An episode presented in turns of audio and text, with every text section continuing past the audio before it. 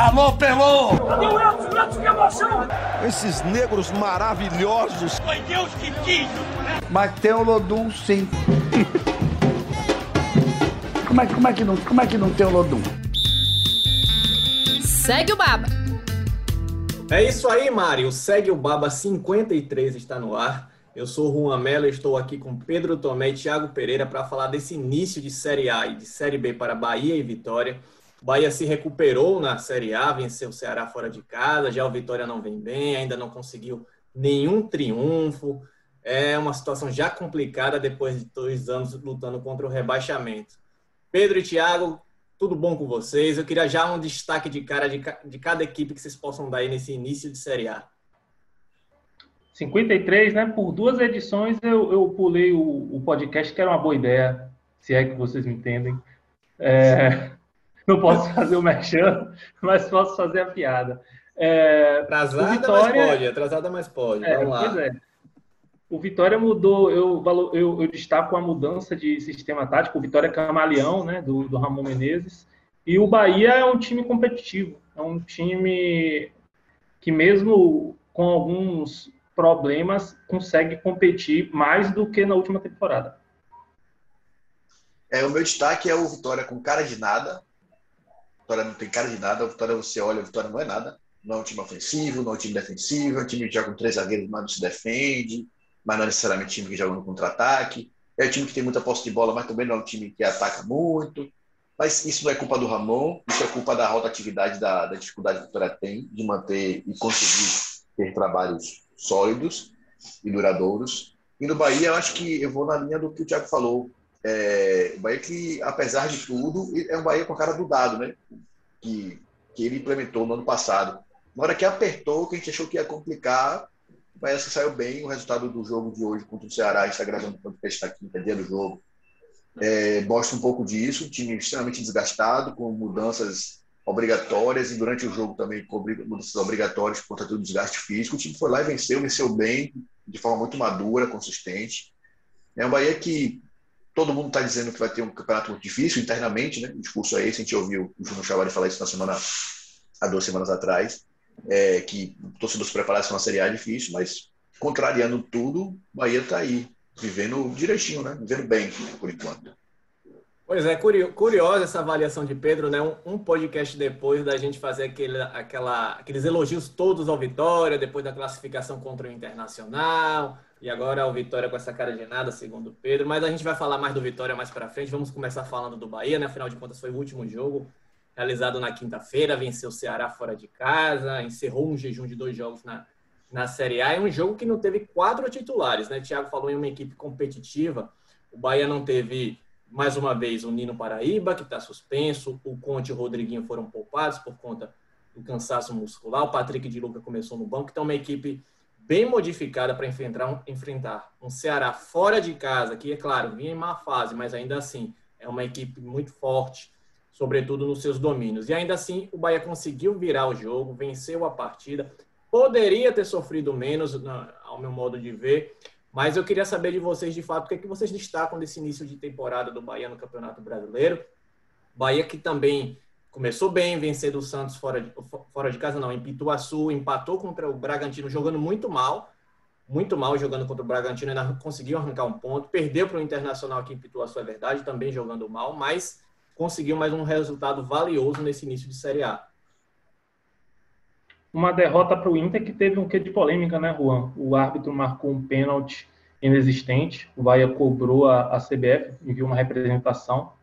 É, o, o VAR não recomendou a revisão do lance. Foi um, um, uma partida que deu pano para manga e quatro dias depois o Bahia ganha para o, o, Ceará, fora de casa, repete o placar da final da, da Copa do Nordeste.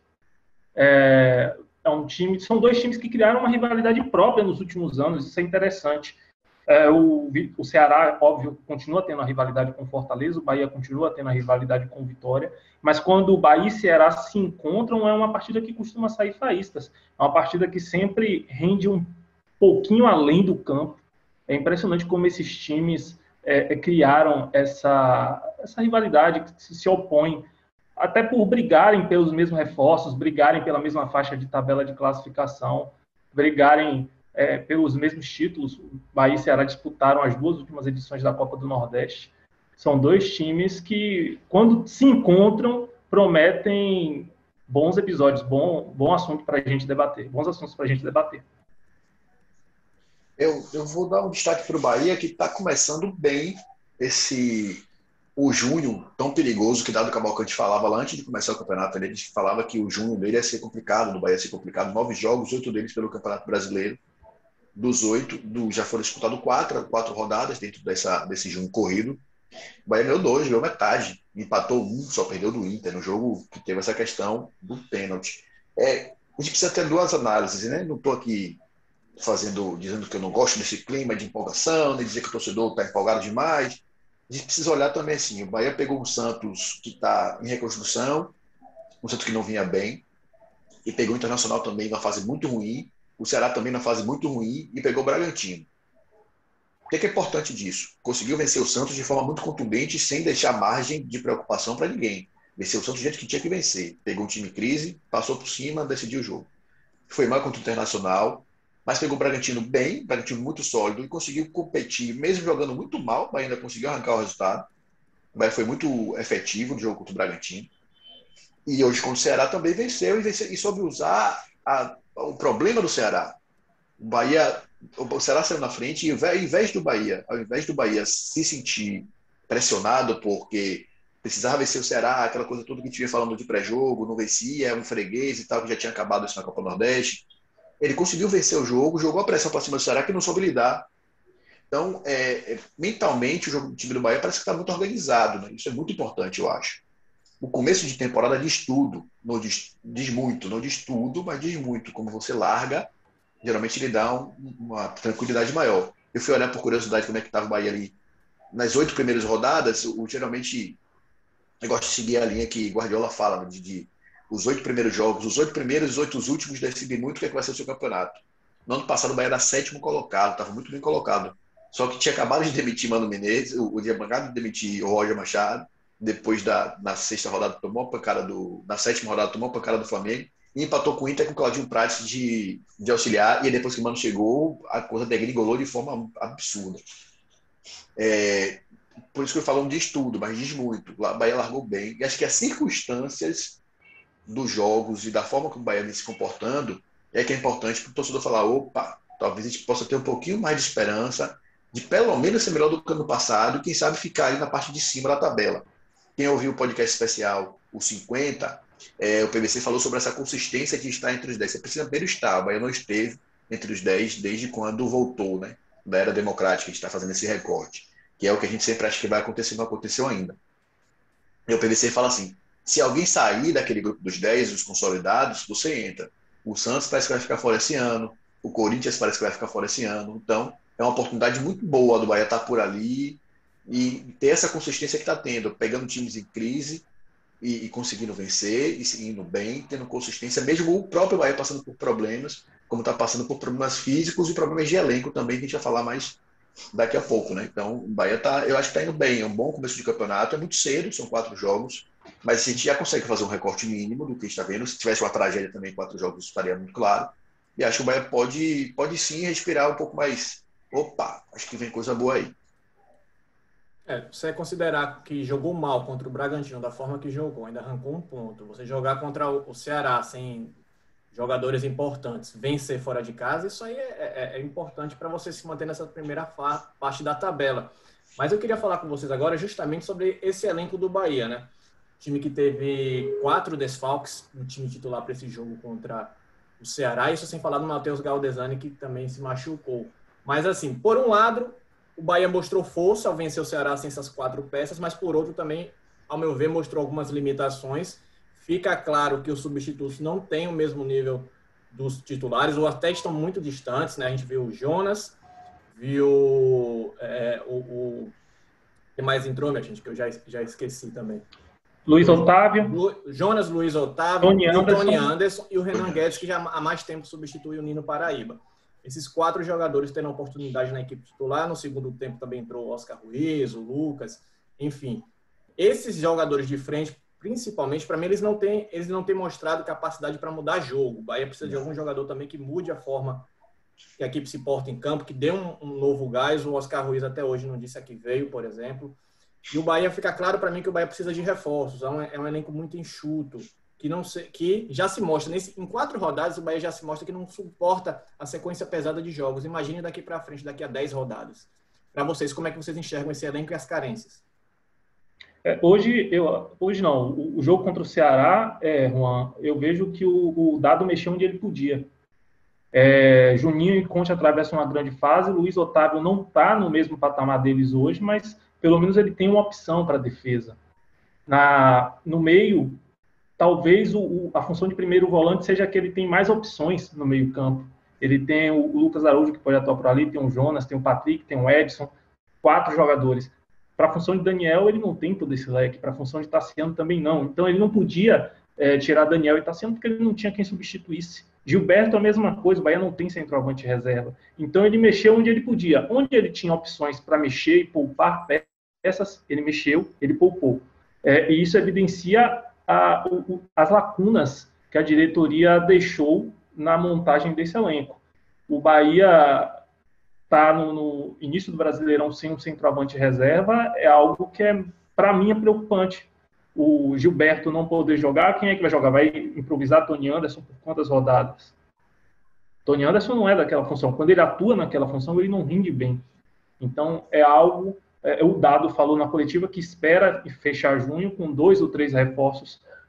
É bom que esses reforços cheguem até realmente ao final do mês porque facilita o trabalho dele, facilita a adaptação dos jogadores que vão é, é, ser contratados e pode fazer com que o Bahia alcance uma posição boa na tabela de classificação. Você precisa de opções para trabalhar até para o caso de querer realizar é, variações táticas.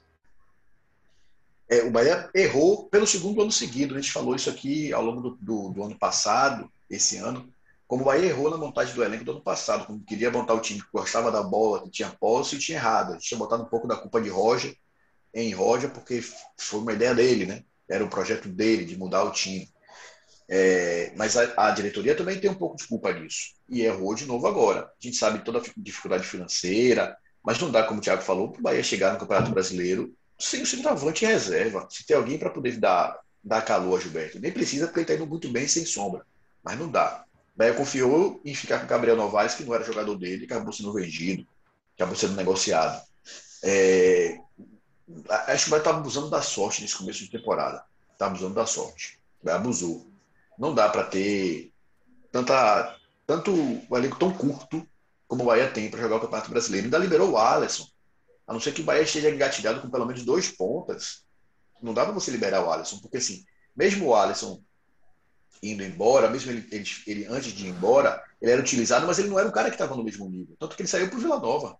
Ele não saiu para um time da primeira divisão, ele não saiu para o exterior, ele saiu para o Vila, Vila Nova. Ele saiu para o time de divisão inferior do Bahia.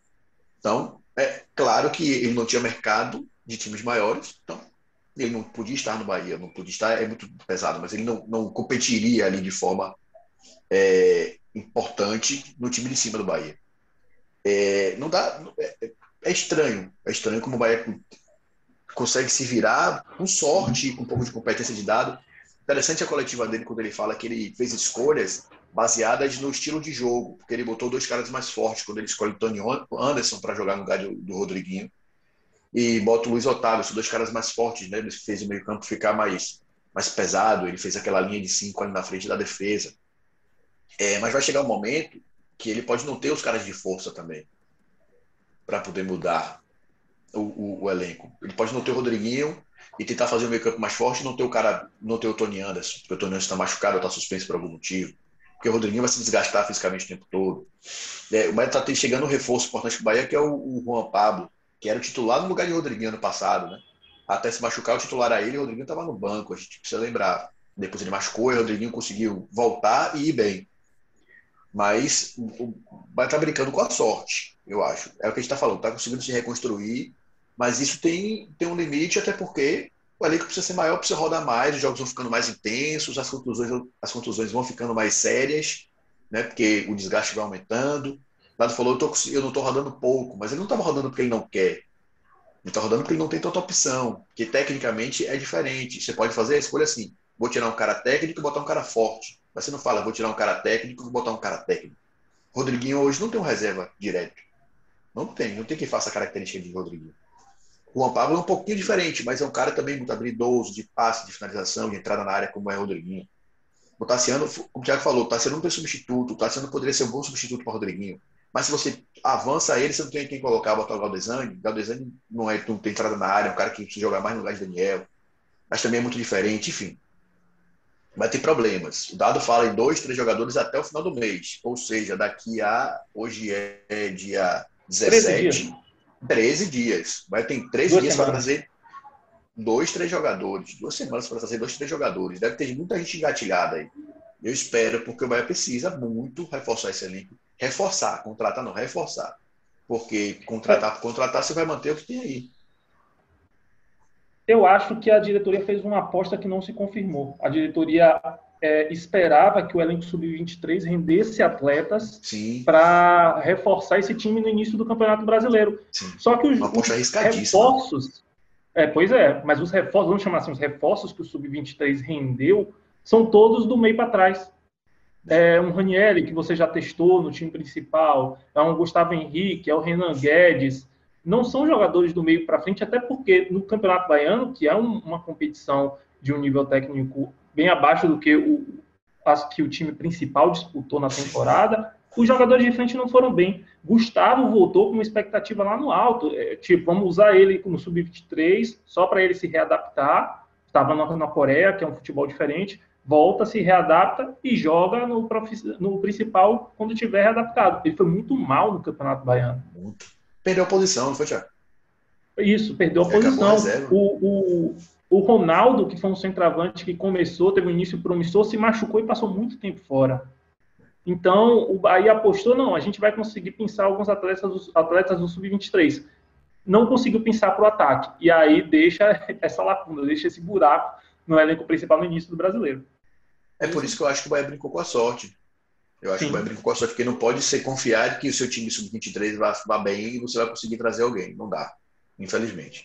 E foi tão mal que tá, é, fez outro planejamento para o time sub-23, né? Tá, na verdade, reformulando tudo. Do técnico ao, até a- a- o modo de você contratar, de você subir os jogadores da base. Vai ter um sub-23 que vai ser mais jovem, inclusive, com jogadores do sub-20. Sinal de que não foi boa a safra dessa temporada. Eu acho que o Renan Guedes e o Gustavo Henrique também subiram por falta de opções. O João Pedro foi muito mal, ficou machucado por um longo tempo, Nino, Nino saiu. Então a opção que tinha era, era, o Renan, era o Renan Guedes. Tinha o Edson também, claro, mas o Renan Guedes é mais especialista na posição. Gustavo Henrique sai para suprir a ausência do Ignacio. Tem esse lado também. Mas tem uma coisa que vai além das peças que me incomoda nesse Bahia de, de dado, que é a incapacidade de matar jogo. Eu acho que o Bahia, o Bahia não consegue ter tranquilidade em muitos jogos por, por pura incapacidade ou contentamento com o resultado. Contra o Ceará, a gente viu que quando o Bahia virou o jogo contra o Ceará, o Ceará foi amplamente eh, desnorteado. O Ceará não sabia mais o que fazer para empatar o jogo. É uma falta de criatividade absurda, falta de confiança também do Ceará. E o Bahia não soube aproveitar isso, preferiu recuar, esperar o, o Ceará para sair no contra-ataque. Tudo bem, é uma estratégia de jogo, mas você tem que executá-la e nem isso o Bahia conseguiu executar. Eu acho que o segundo tempo tem um cansaço, tem um cansaço, tem a falta de peças, tem a falta de peças, mas tem sobretudo postura. Eu acho que dado quando coloca três volantes na equipe no segundo tempo, né? O Bahia terminou o jogo com o Edson, com o Patrick de Lucas, que acabou entrando no segundo tempo, e o Lucas, um, um- meio com três volantes. Aí coloca o Oscar Ruiz, que não vem bem. O Tony Anderson é mantido, não estava bem no jogo. Então, é uma equipe com poucas opções ofensivas, mas também com uma postura muito acuada. Não conseguiu matar o jogo contra o Ceará e ter uma, uma- um, um- um descanso maior na partida, até uma tranquilidade, né? É, eu Quase vou pagou trazer com isso. quase, Teve um porque o Ceará não teve. É, é, o que não foi, acabou no gol. É porque o Ceará também está passando por uma fase muito ruim, né? O Ceará está passando uma fase muito ruim. Se fosse um outro time mais encaixado, talvez causasse mais problema para o Bahia. É, tem um dado, desculpa, Tiago, ter te interrompido. Só Tranquilo. para reforçar o que o que Juan está falando, eu estava olhando ali por alto uns números para fazer uma análise mais qualitativa do que quantitativa. Mas o Bahia tem. Hoje é o 15 time com mais posse de bola, ou seja, tá, tá à frente de cinco times, seis times só. É, e é o segundo time que menos acerta passe, é o que menos troca passe, não é porque erra muito, é porque troca menos do que os outros. Troca quase metade do que o Flamengo, o Santos e o Flamengo, por exemplo, que são os dois líderes. Então, é um time que é, foi assim que acabou o Campeonato Brasileiro ano passado, mas jogando mais retraído, segurando mais, tentando sair mais para o jogo.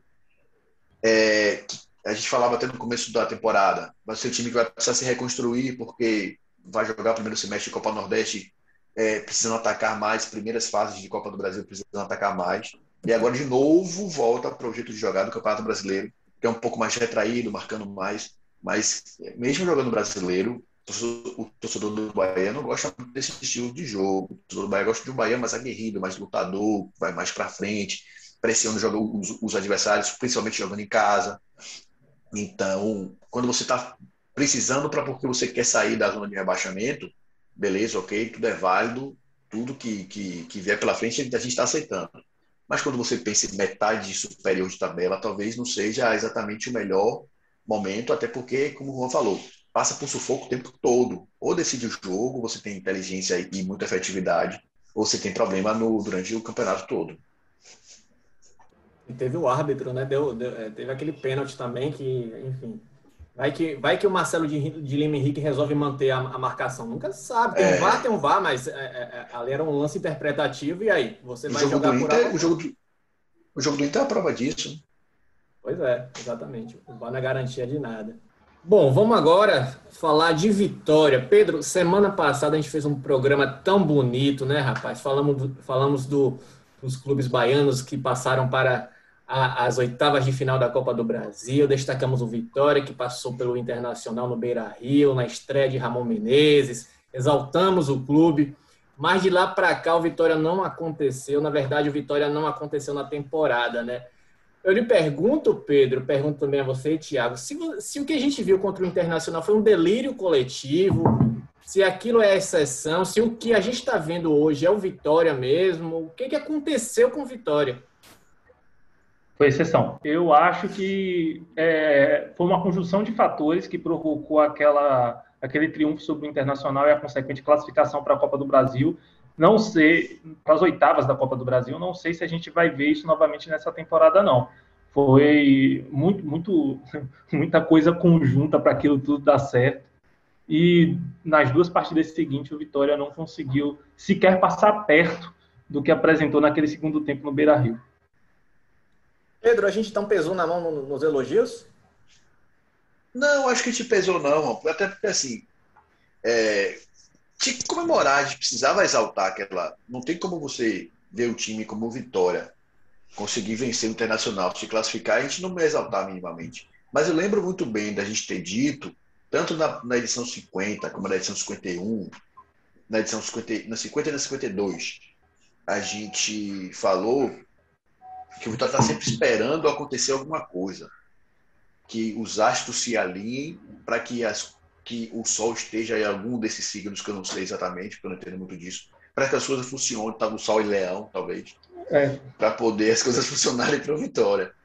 É, aconteceu naquele dia, mas a, a Terra gira e o Sol se realinha com outros, outros astros que não o Leão e as coisas voltam ao normal. E a verdade é Carneiro com leão, quem sabe? Carneiro com leão seria ascendente e descendente, alguma coisa desse tipo assim. A lua e, e é o ascendente.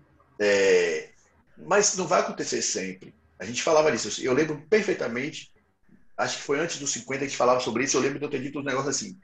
É, eu quero que o Vitória, eu torço para que o Vitória engrene e quem é a língua da gente, torço, quero. Acredito, não acredito e continua na mesma, no mesmo jeito. Eu não acredito que o Vitória vá, vá, de repente, achar, a não ser que o Ramon chegue, feche esse grupo, mas esse grupo jogue muito por Ramon, pelo grupo, por algum outro motivo, e as coisas funcionem.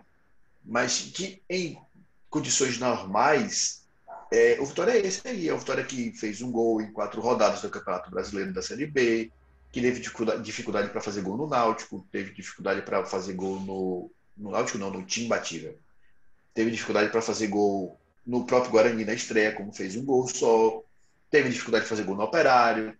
Eu não vou nem falar de dificuldade para jogar contra o Remo, porque o Vitória praticamente não jogou contra o Remo. Né? Jogo sonolento, irritante, cansativo. Enfim. é, é mais do que gente, é mais do mesmo que a gente viu no Vitória nesses últimos anos. Time que é, ele pode não perder, mas também não ganha e está ali sempre naquele marasmo, aquela preguiça, aquela coisa que causa esse entediamento de torcedor, de jornalista que cobre. É, é isso, infelizmente. É, é cansativo para a gente, é desgastante ficar falando a mesma coisa. Parece que a gente só tem pauta negativa, mas a vitória não ajuda, né? A verdade é essa.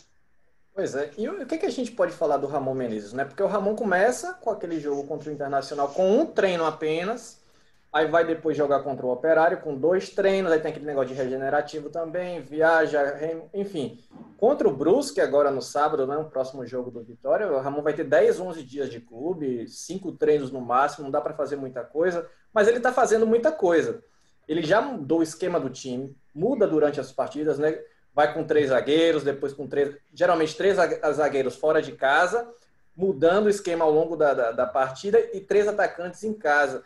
O que, que a gente o que, é que vocês podem falar desse esquema? Que, ah, vocês, vocês aprovam essa, esse modelo de jogo para dentro de casa, para fora de casa? Porque eu imagino que a ideia é aquele, arrancar aquele pontinho fora, é, é beliscar aquele ponto, não sofrer gols e em casa vencer. Mas não consegue fazer sua parte em casa, não adianta muita coisa, né?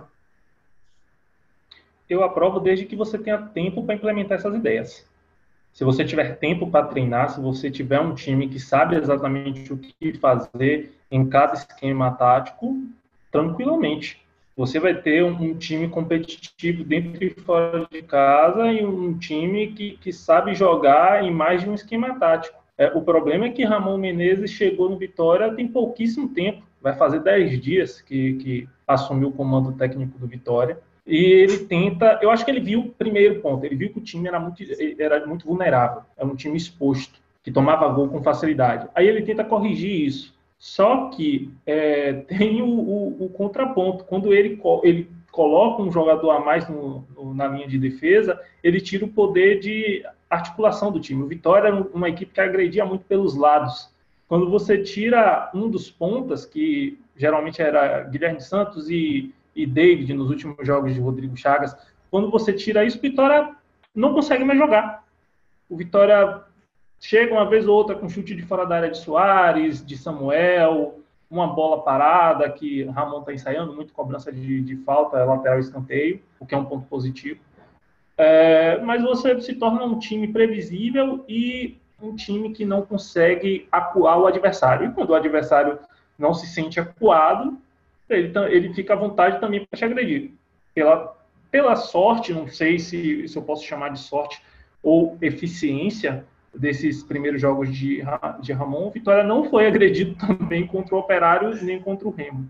É, ficou o, o, nem lá nem cá. Nem, nem ganha nem perde. Você acaba se contentando com o empate. É, esse esquema com três zagueiros o Ramon tem uma preocupação com os laterais, principalmente com a lateral esquerda, que o Pedrinho ainda não está 100%. Eu acho que com o Pedrinho 100%, talvez ele procure menos jogar com três zagueiros.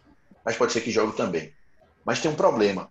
É, os laterais podem ser pontas, mas os pontas não precisam ser pontas nesse, nesse time. Pode ser um time mais armador, com mais bola no pé, para poder o lateral passar, infiltrar e, e armar. O Vitória não consegue fazer isso.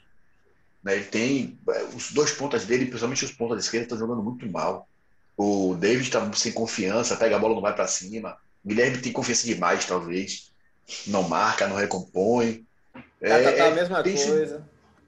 Catatá a mesma coisa, confiança demais, e mas também não dar resultado. É, tá esquisito. O Pablo Pablo Siles também ainda não me disse para que veio, ainda não conseguiu, é, não, pelo menos a mim não encheu os olhos. É um cara que vai ali, aparece, pede, mas não está jogando tudo ainda. Enfim, estou meio assim, porque é, é, precisa dar tempo. A culpa não é de, de Ramon, não dá para perceber o que, é que Ramon está fazendo, está fazendo de mal, de porque ele não treinou o time. E o Vitória, quando eu falo que o Vitória tem cara de nada, porque o Vitória não tem cara de nada, o, Vitória não tem uma identidade ainda. É que é isso, não é culpa do treinador, é culpa do gestor, especificamente o gestor. Porque troca muito, gente com ele é o nono, nono treinador, com o Paulo Carneiro, o décimo do Vitória da Série B de quando caiu. Só é muita troca, é muita troca, é muita gente, isso não tem padrão, o jogador não consegue entender, consegue, não consegue assimilar. É muito difícil você conseguir treinar time assim, dar cara a um time desse jeito. Então não tem cara. vai ter um adversário, por exemplo, o Brusque, é um Brusque muito organizado, um time muito organizadinho, um time que sabe jogar, tem cara, tem padrão. Não é, não vai achando que é, que é time pequeno que subiu da Série C, é um aventureiro, não é. Para se surpreender muito na Série B por causa disso, porque o pessoal dá padrão. O Operário, por exemplo, é um time maravilhoso? Não é. Mas tinha um jeitinho dele jogar, na hora que precisou pressionar, a Vitória pressionou, assustou. Então, a Vitória precisa ter atenção para isso, principalmente olhar com mais carinho essa continuidade dos treinadores, para dar cara, para dar disposição ao time. Eu só acho que o Ramon está errando em uma coisa: essa rotatividade excessiva entre bota o bolota, tira o bolota, bota. Bota Eduardo, Eduardo tira o Eduardo, tá muito confuso. Tá muito confuso. A única coisa que eu acho que ele tá errando. Ele precisa ajustar, ele precisa acertar. É, eu acho que o Eduardo é titular desse time. O Bolota até pode até jogar também. É, é, o Thiago até falou no grupo da gente pode jogar os dois juntos. Eu acho que é, é, é abdicar demais, é jogar de, aberto demais. Porque é, Bolota marca muito pouco. Guilherme e David recompõem muito mal também. Lateral Roberto também já não é um primor defensivo. É quase um, Thiago Carleto sem falta, sem bola parada. Enfim, é, mas vamos ter calma para Ramon. O problema é que o problema está acima dele. Eu não sei se ele vai ter tempo, porque é jogo atrás de jogo, é treino, é viagem, é volta, recupera, é muito pouco tempo para ele conseguir ajustar o que ele precisa ajustar e é muita coisa. Pois aí você Só um adendo, Pedro. Vai só, um adendo, Juan, desculpe. Sobre o esquema é, com três zagueiros, é, é curioso, porque os dois laterais que hoje, os dois laterais titulares do Vitória, é, Roberto, enquanto Pedrinho estava machucado, e Raul Prata não são conhecidos pelo futebol ofensivo. Sim, Eles são laterais verdade. mais seguros na defesa. Então, quando você verdade. escala três zagueiros com Roberto e Raul Prata, você não está com 3-5-2, você está com 5-3-2. Porque é. eles são laterais que não vão agredir muito o campo de ataque, eles vão ficar mais posicionados no campo de defesa, vão escapar Sim. em uma jogada de força ou outra. É, eu acho que para essa, essa opção, ele precisaria de laterais mais ofensivos. Você falou do Pedrinho. Talvez, eu acho até que o Van, que não joga há um tempão, mas ainda está no elenco do Vitória, seria não está sendo nem relacionado melhor. o Van, coitado. É, é, mas por característica, ele seria uma opção melhor para a lateral direita, com esses três zagueiros, do que o próprio Raul Prata. Pois é, pois é. É, é uma coisa interessante até que Pedro citou, né? Porque toda vez que o Vitória perde, eu vejo muito nas redes sociais, a pessoal falando, ah, o Vitória não tem elenco, o Vitória tem um elenco muito ruim, o Vitória não consegue jogar a Série B com esse elenco. Esse elenco. Mas eu pergunto a vocês, quem tem elenco bom nessa Série B, né? Porque a gente pegar os grandes Ninguém. elencos, não existe, não existe. O próprio Brusque, o adversário do, do Vitória no próximo sábado, que venceu os três jogos que disputou até aqui, tem um elenco bem enxuto, um elenco é, é, é, para a Série B, um elenco que vem dado certo. Pode ser um cavalo paraguaio, pode ser, mas nem isso Sim. o Vitória está conseguindo ser. É, o Vitória, o Vitória tem um, tem um elenco que vai mudando peças, mudando peças, trazendo treinador, trazendo o treinador e a situação não muda, a situação é cíclica. Então o problema não é esse, o problema é muito maior. Eu acho que Pedro já até respondeu isso ao falar que é a gestão.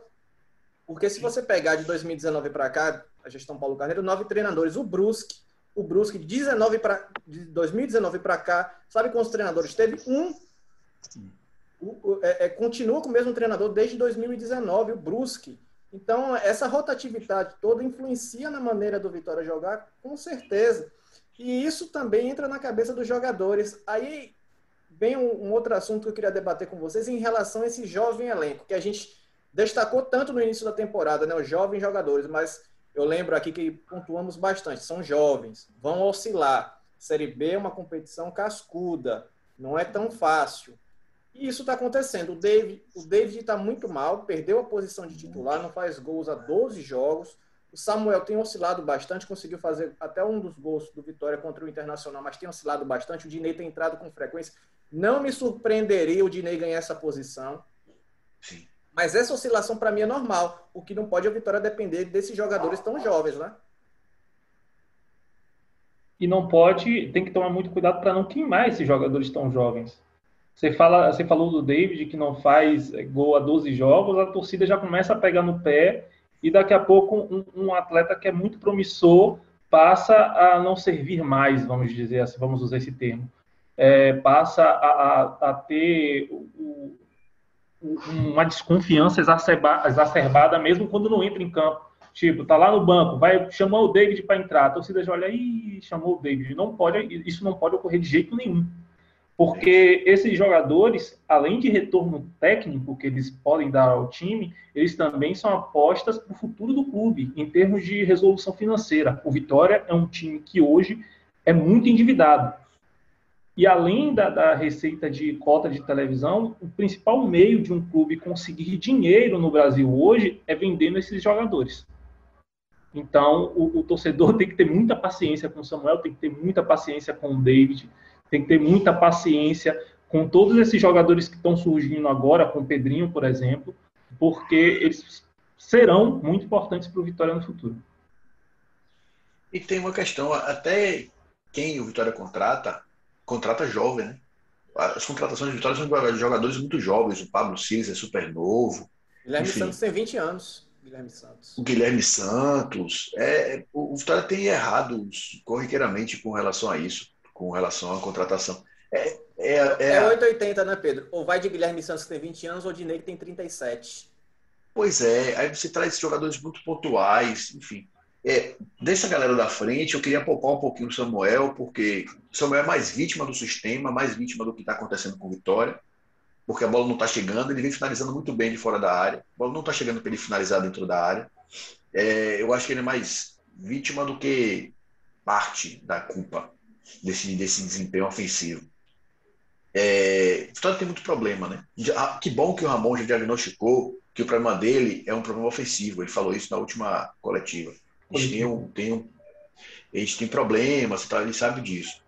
Mas é o que a gente está falando. É, é, é, um elenco muito novo, muito jovem, que se começar a ser pressionado demais, talvez não tenha cancha suficiente para poder segurar essa pressão. Treinado por um treinador também que não tem tanta experiência, é um treinador super jovem, tem toda a, a, a, a experiência de jogador por trás, um cara que é, é ídolo do clube. Mas sabe que a, a, a, a idolatria vai embora com cinco, cinco derrotas. O torcedor tá Tudo isso? pouco se lixando. É, talvez até menos, né? Se ele perder esse jogo do Bruce agora em casa aqui, talvez ele já comece a ser questionado. Chegou exaltado, vai ser questionado com quatro jogos depois. Então, é, eu prevejo problemas para Ramon e não vejo um cenário positivo de mudança, a não ser que é isso. De novo, o sol se alinhe com Carneiro e Leão e dê tudo certo. Você falou de pressão e olha que a gente está falando de um ídolo do clube, viu? Ramon um Menezes. do clube. Mas enquanto os ídolos são queimados porque vão treinar os Rogério Sim, tantos outros saem acabando. A, a, história fica, né? Mas você acaba sendo queimado. O torcedor não tá nem aí. O que é que você ganhou aqui, ou deixou de ganhar, o que é que você fez, o gol que você fez, deixou de fazer.